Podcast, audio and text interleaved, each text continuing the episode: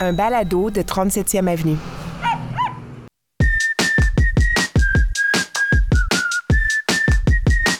Le dimanche 22 janvier 2023.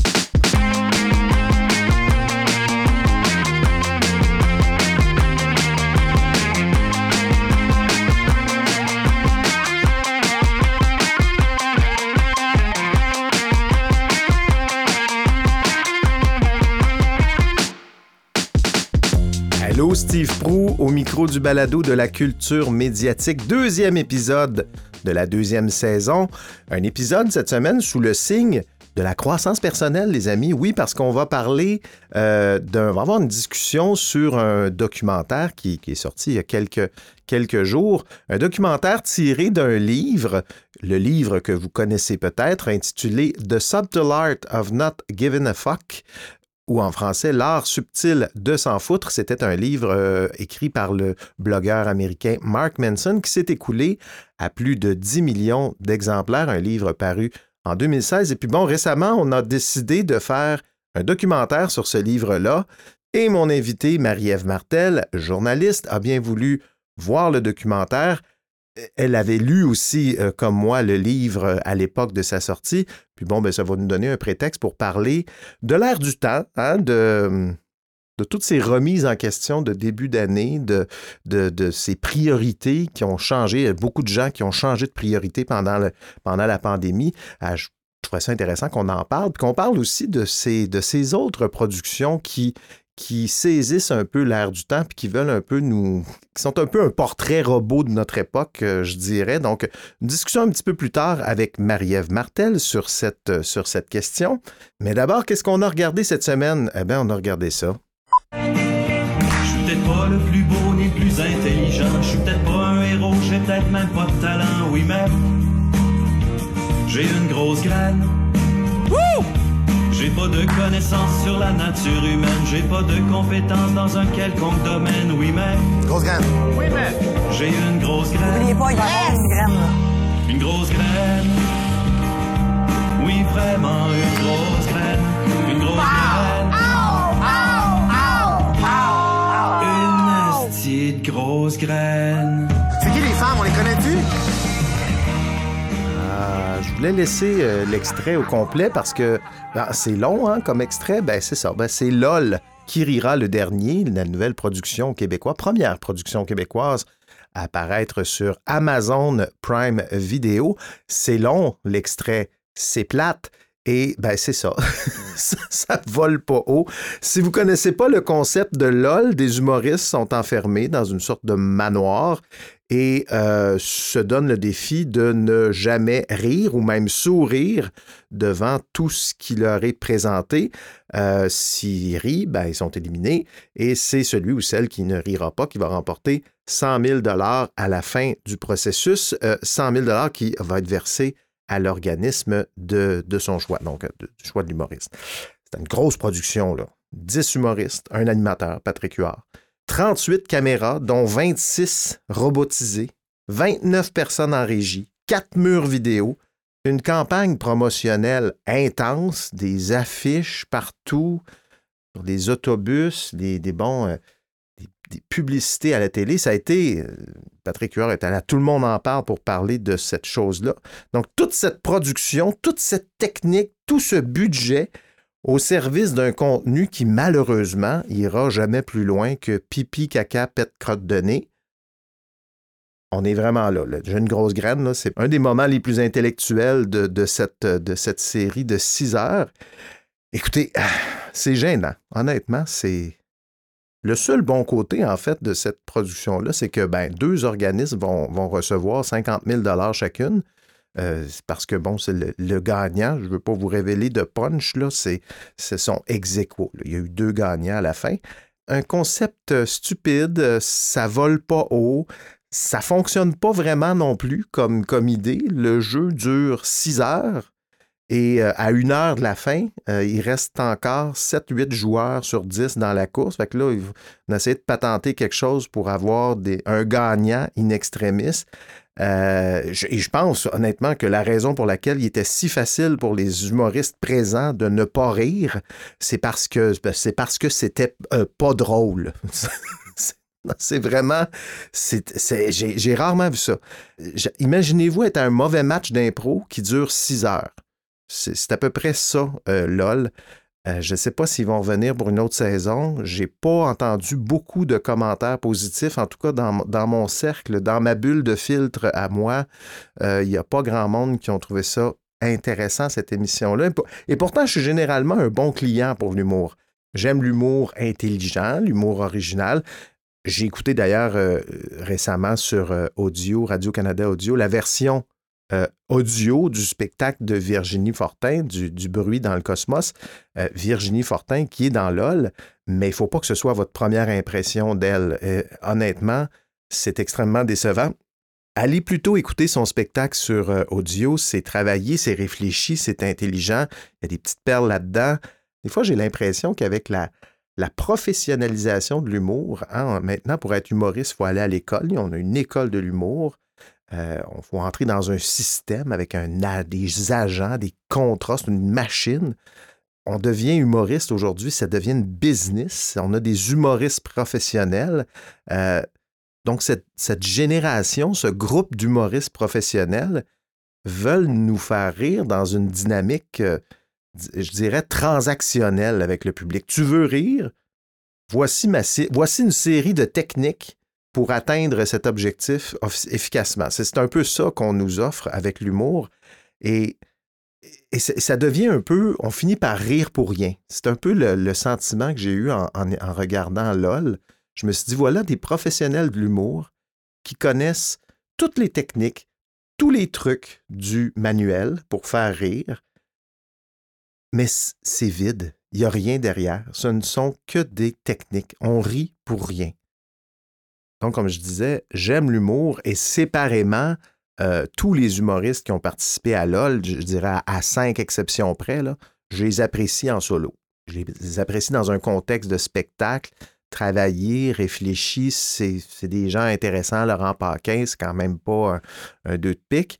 Mais dans ce contexte-là, cette espèce de jeu débile, euh, c'est vraiment un mauvais, mauvais spectacle, euh, mais fichument bien réalisé, fichument bien tourné. C'est, je sais pas quoi, c'est un peu ironique, c'est beaucoup, beaucoup de bruit pour rien. Je sais pas si ça va revenir. En même temps, je veux pas avoir l'air d'un vieux mononcle. euh, drôle parce que j'ai reçu à Noël un- euh, euh, le livre L'histoire de la bande dessinée au Québec par Michel Vieux. Vous allez voir, j'ai un lien, je m'en viens avec un lien euh, avec ça. L'histoire de la bande dessinée au Québec, superbe livre, j'adore, je, le, dévore comme du petit lait.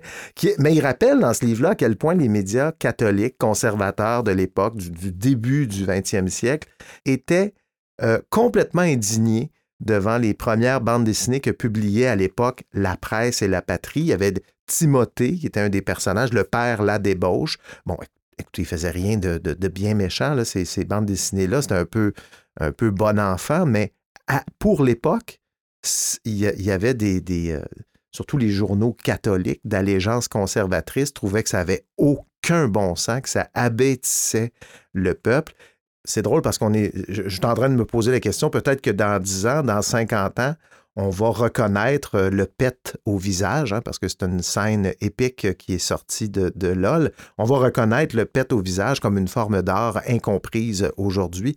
Je ne sais pas, je, veux certainement. Donc, je veux pas être perçu comme un, un vieux, un vieux mononcle réactionnaire. Peut-être que tout simplement, c'est que je, je ne comprends pas encore les qualités culturelles de ce genre de divertissement, euh, ça se peut très bien.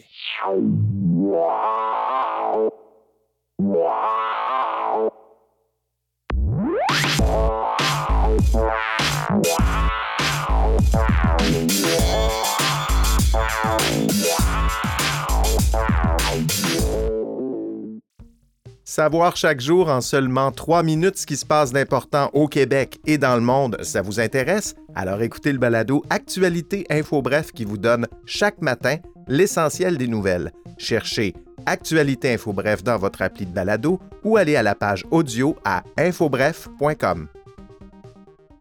Le 4 janvier dernier sortait le documentaire The Subtle Art of Not Giving a Fuck, basé sur le livre du même titre écrit par le blogueur américain Mark Manson, un livre paru en 2016. Le film, comme le livre, questionne un peu l'obsession de nos sociétés pour la recherche du bonheur.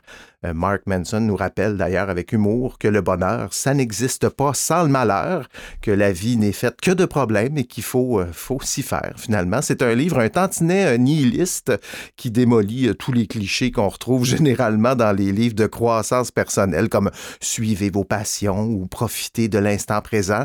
C'est un livre qui nous rappelle tout bonnement que qu'on n'a rien d'unique, que nous sommes des poussières dans le cosmos et pourtant on en sort inspiré de ce livre. Je l'avais lu à sa sortie, j'ai regardé le documentaire, tout comme mon invité du jour.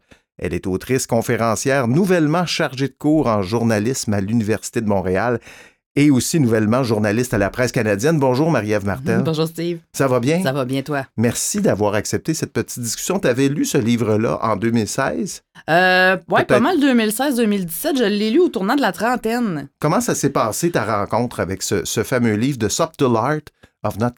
J'ai adoré. Je suis tombée dessus par hasard dans une liste de, livres qu'il faut avoir lu dans sa vie. Hmm. C'était quand même assez récent à l'époque et euh, c'est arrivé au moment où justement je tournais la trentaine et je me disais ce que j'aime le plus de vieillir, c'est à quel point il y a tellement de choses qui perdent de leur importance, pour ne pas dire des fox. Et euh, c'est vraiment venu me, chercher aussi parce que ça, vient vraiment parler du fait que souvent, ben, on, remplit notre existence de plein de petites choses futiles, mais on les voit tellement plus grosses. Mmh. Et, ça nous ramène à l'essentiel d'une façon un peu différente. Puis je déteste pas le ton un peu euh, wake-up call, claque d'en face que ça donne. Ça, ça, fait du bien, c'est rafraîchissant. C'est sûr que le titre de ce livre, moi, 10 millions d'exemplaires vendus dans le monde, c'est un méga succès. Euh, mais je suis sûr qu'il y en a 5 millions là-dessus que c'est euh, à cause du titre. Ah, c'est fort probablement. Je me souviens, moi, l'avoir lu euh, dans le métro, dans les transports en commun, souvent un endroit où je lis, et d'avoir ce titre-là, puis tu regardes le monde qui, regarde ta couverture. Je me sentais pas mal rebelle de, ben, lire il l'a plus qu'une coupe de fois aussi ah dans les pages. Hein? c'est un mot qui revient souvent. Je ne sais pas si ça détient le record du, nombre de fois où le mot en F ah, est imprimé.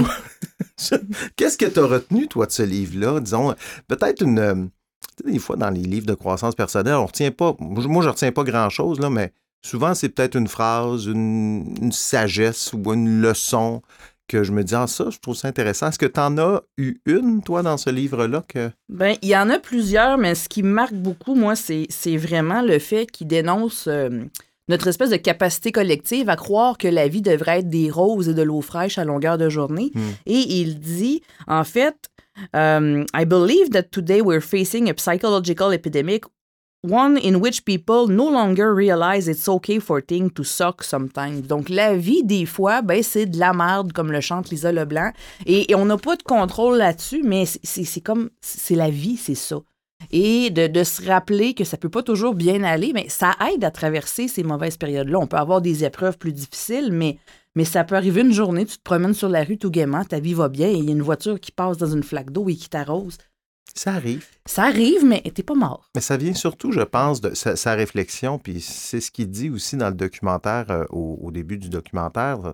L'inspiration, c'est que souvent sur les médias sociaux, la réalité qu'on nous dépeint, euh, elle est euh, beaucoup plus belle que la. ne serait-ce que les filtres de photos qu'on met sur nos photos de vacances aujourd'hui. On, est tous des photographes du National Geographic avec de superbes. Fait que, la réalité qu'on nous montre est tellement inaccessible qu'on a l'impression que tout ce que nous, on fait, c'est de la merde, parce qu'on mhm. se compare à ça. Mais il fut une époque pas si lointaine où ça appartenait simplement à la publicité, tout ça. je veux dire, on voyait des publicités avec des personnes parfaites dans des situations parfaites qui devenaient parfaites à cause d'un produit, mais maintenant, on est le produit et on sent cette obligation-là de se présenter parfaitement et ça donne la fausse impression aux autres que juste eux qui ont quelque chose qui tourne pas rond. C'est vrai.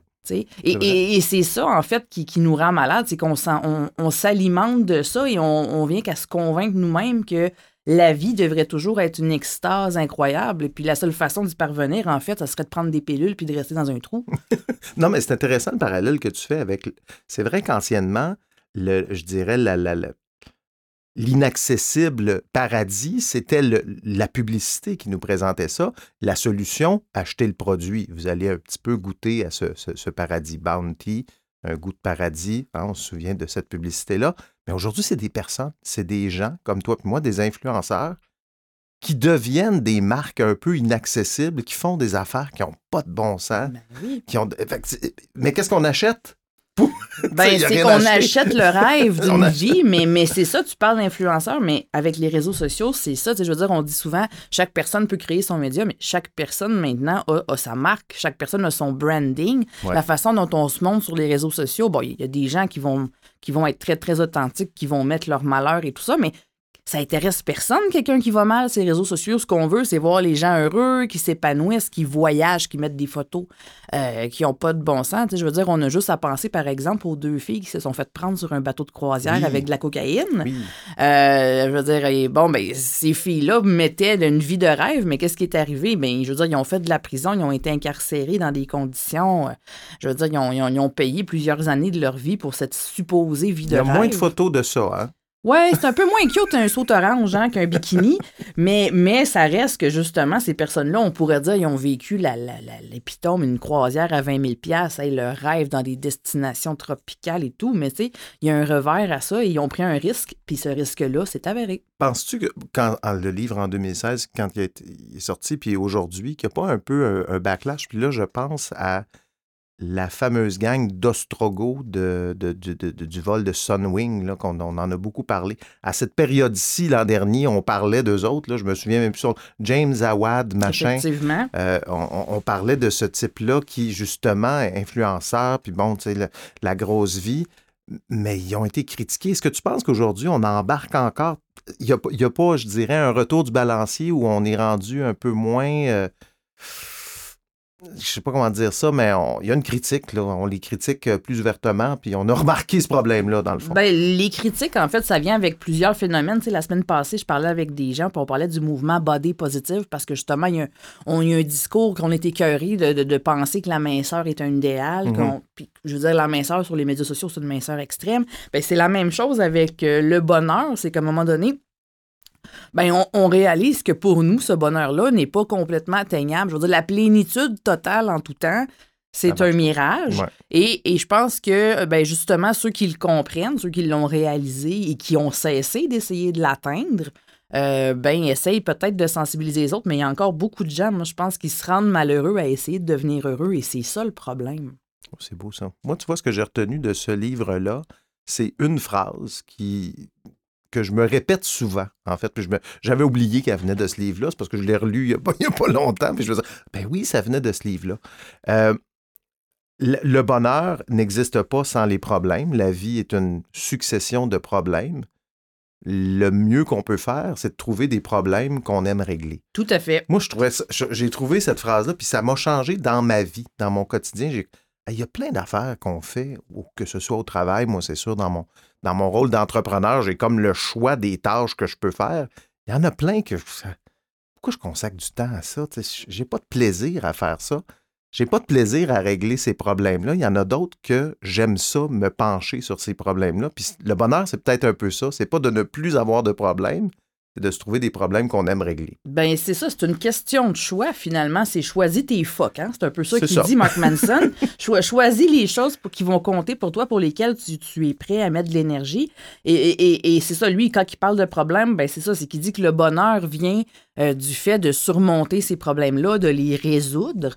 Euh, parce que effectivement, si on avait une vie parfaite, sans problème, sans adversité, on ne serait pas capable d'apprécier ces moments de bonheur-là qui viennent généralement euh, avec euh, une grande joie, avec la résolution d'un problème. Moi, ça me rappelle mon prof de sciences physiques en secondaire 4, René Gélina de son nom. On le salue. Ben oui, je ne sais pas s'il va nous écouter, mais je me rappelle encore aujourd'hui, puis ça fait 20 ans de ça, il nous avait dit la vie, c'est une corde pleine de nœuds, puis des nœuds, tu vas en défaire jusqu'à la fin. La journée que tu ne tu déferas pas de nœuds, tu vas être dans le trou. Et, ça reste que c'est ça, la vie, tu sais. Peu importe ce qu'on pense de ce qu'il y a avant ou après, ou s'il n'y a rien du tout, je veux dire, la vie, c'est comme une espèce de salle d'attente avant d'avoir la réponse. Et donc, qu'est-ce qu'on fait? Ben, on occupe notre temps. Donc, si on, choisit d'occuper notre attente, ben, choisissons de le faire avec des choses qui nous conviennent. Puis on peut éviter à ce moment-là des, situations ou des contextes qui nous font là. Puis il rappelle aussi que c'est sain d'éviter plein de choses parce qu'on est quand même dans un monde d'hyper-accès.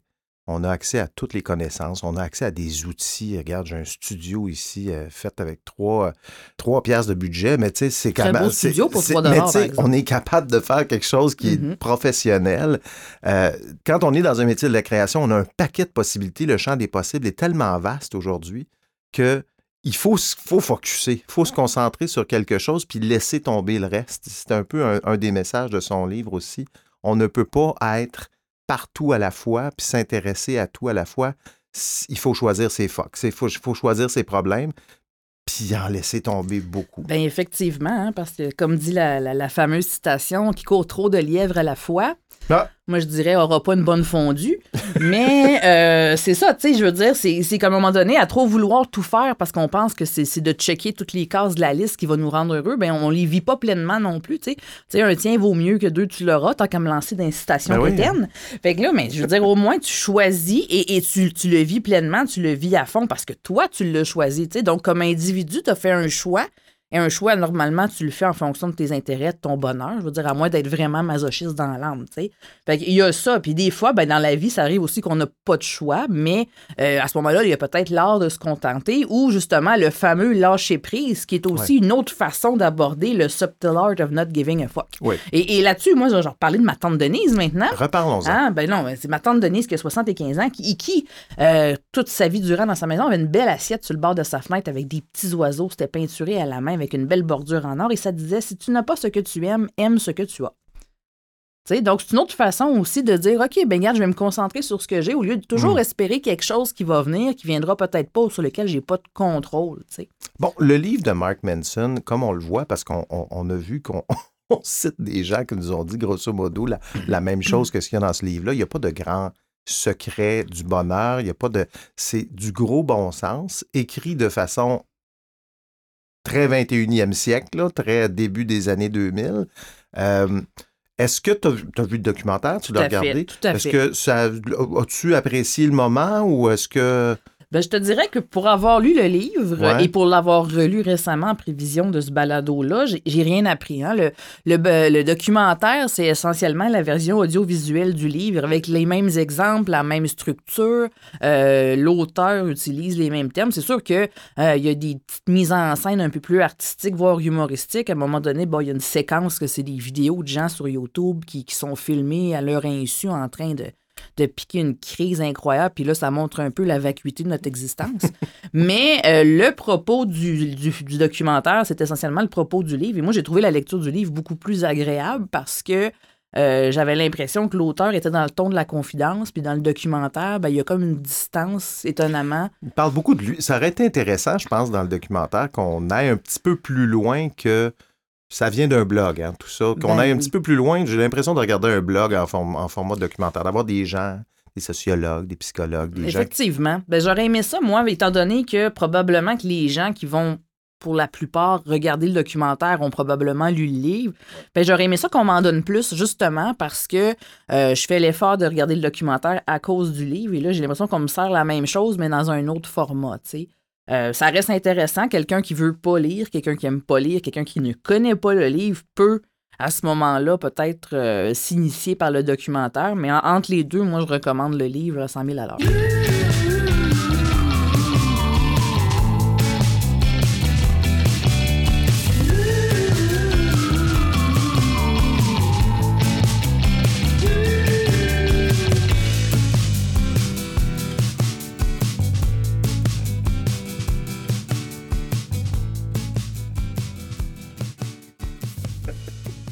Merci beaucoup, Marie-Ève. Écoute, euh, qu'est-ce que tu regardes, toi, en ce moment, à part, euh, à part ça, là? Ben, en ce moment, on écoute euh, The Rig sur Amazon Prime. The Rig. Qui est une série, euh, écoute, parce qu'on a commencé ça en fin de semaine. là. C'est une série qui se déroule sur une plateforme pétrolière euh, dans la mer là, au nord de l'Écosse.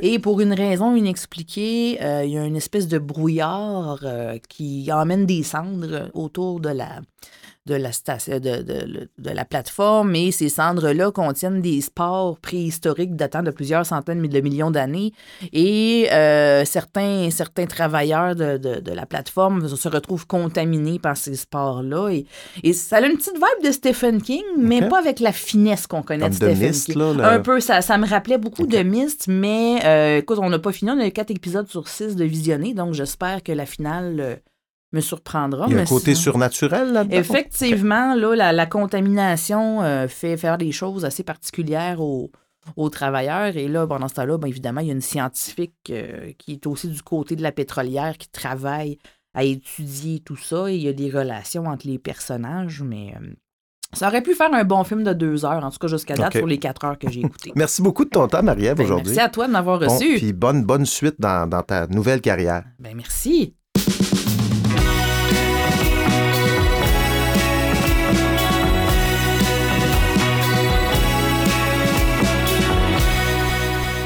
Voilà, c'est tout pour cette semaine. Merci d'avoir été là. Avant de vous laisser, quelques suggestions de choses à vous mettre sous les yeux euh, cette semaine, si vous avez envie. J'ai regardé la série Kaleidoscope sur Netflix. Euh, bonne série de, braquage. Mais ce qui est intéressant surtout dans, cette série-là, c'est qu'on on exploite vraiment la spécificité du numérique euh, parce que c'est une narration qui est non linéaire. Donc, ça veut dire on commence un épisode et ensuite Netflix va nous proposer un autre épisode, il y en a huit au total, un autre épisode au hasard. Euh, et donc, on va passer, si moi, mon expérience d'écoute, ce ne sera pas la même que euh, quelqu'un d'autre. Donc, chacun va écouter euh, la série dans un ordre aléatoire. La seule chose, c'est que le dernier épisode, qui est intitulé Blanc, lui doit être regardé à la fin, en dernier. Donc, c'est une série de... On organise un, braquage. J'ai écouté euh, les trois premiers épisodes. Il y a là-dedans Giancarlo Esposito, celui qui jouait le fameux, l'énigmatique et imprévisible Gus Fring dans la série Breaking Bad. Bonne petite série, Kaleidoscope sur Netflix. Sur euh, Disney+, j'ai regardé, c'est un documentaire euh, Derrière les murs des studios Abbey Road, documentaire réalisé par Mary McCartney, la fille de Paul McCartney. Si vous aimez les documentaires musicaux, euh, il y en a, euh, je pense que les meilleurs qu'il y a en ce moment sont vraiment sur Disney+. Il y en a beaucoup. Celui-ci vient de s'ajouter il y a, quelques jours. C'est donc un documentaire sur les, studios légendaires, bien sûr, les studios Abbey Road où les Beatles ont en- enregistré pratiquement tous leurs albums, dont évidemment Sgt. Pepper's Lonely Hearts Club Band. Et c'est dans ce studio-là qu'ils ont fait euh, déplacer euh, un orchestre symphonique pour euh, la finale, je ne sais pas si vous vous souvenez, la finale épouvantable de, de la chanson Day in the Life, où est-ce que chaque musicien devait jouer de la plus basse note à la note la plus élevée de son instrument, puis ça fait une espèce de montée dramatique.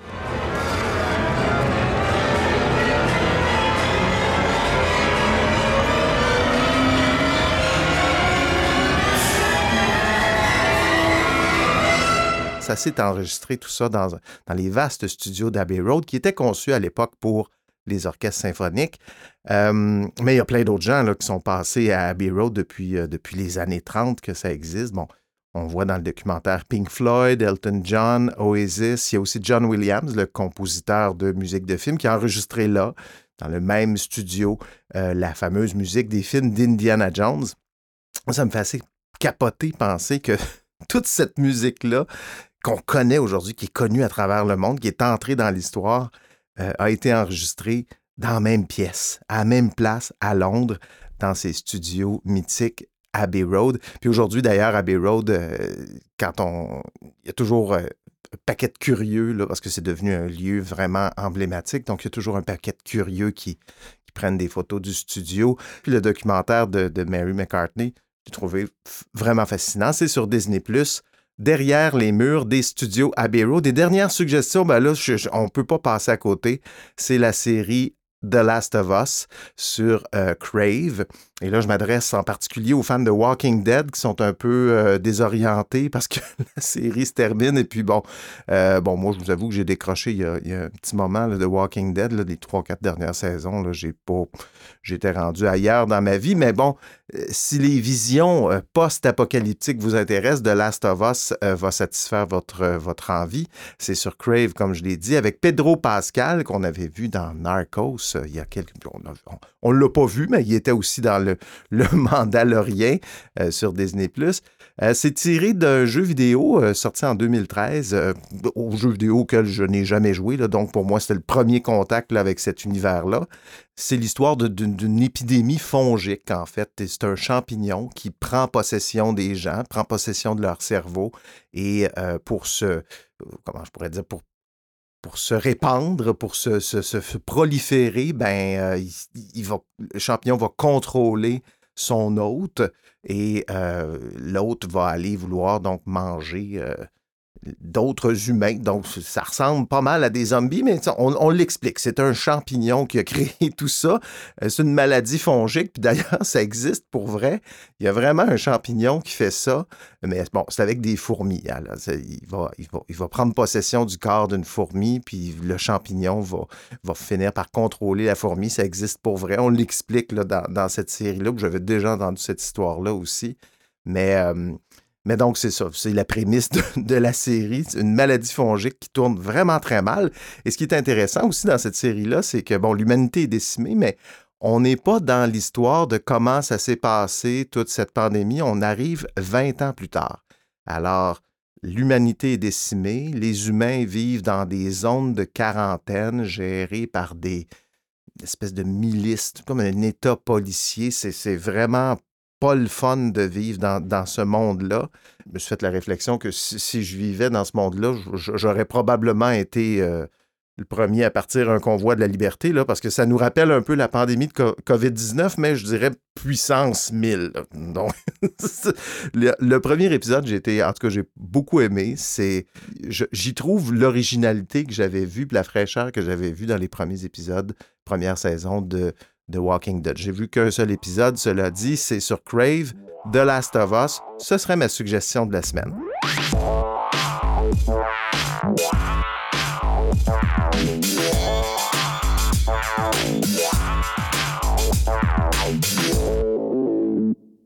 Sur ce, chers amis, je vous dis merci d'avoir été là. Je vous rappelle, si vous voulez nous aider, est-ce que ce balado rejoigne plus de paires d'oreilles? Abonnez-vous ou inscrivez-vous à notre nouvelle infolettre que vous trouverez sur le site du balado à l'adresse lesécrans.ca. Sur le site, vous trouverez évidemment bon, les épisodes précédents, mais aussi des liens vers tout ce dont on a discuté aujourd'hui. Je m'appelle Steve Prou. Le balado Les Écrans est une production de l'agence de contenu 37e Avenue. À très bientôt.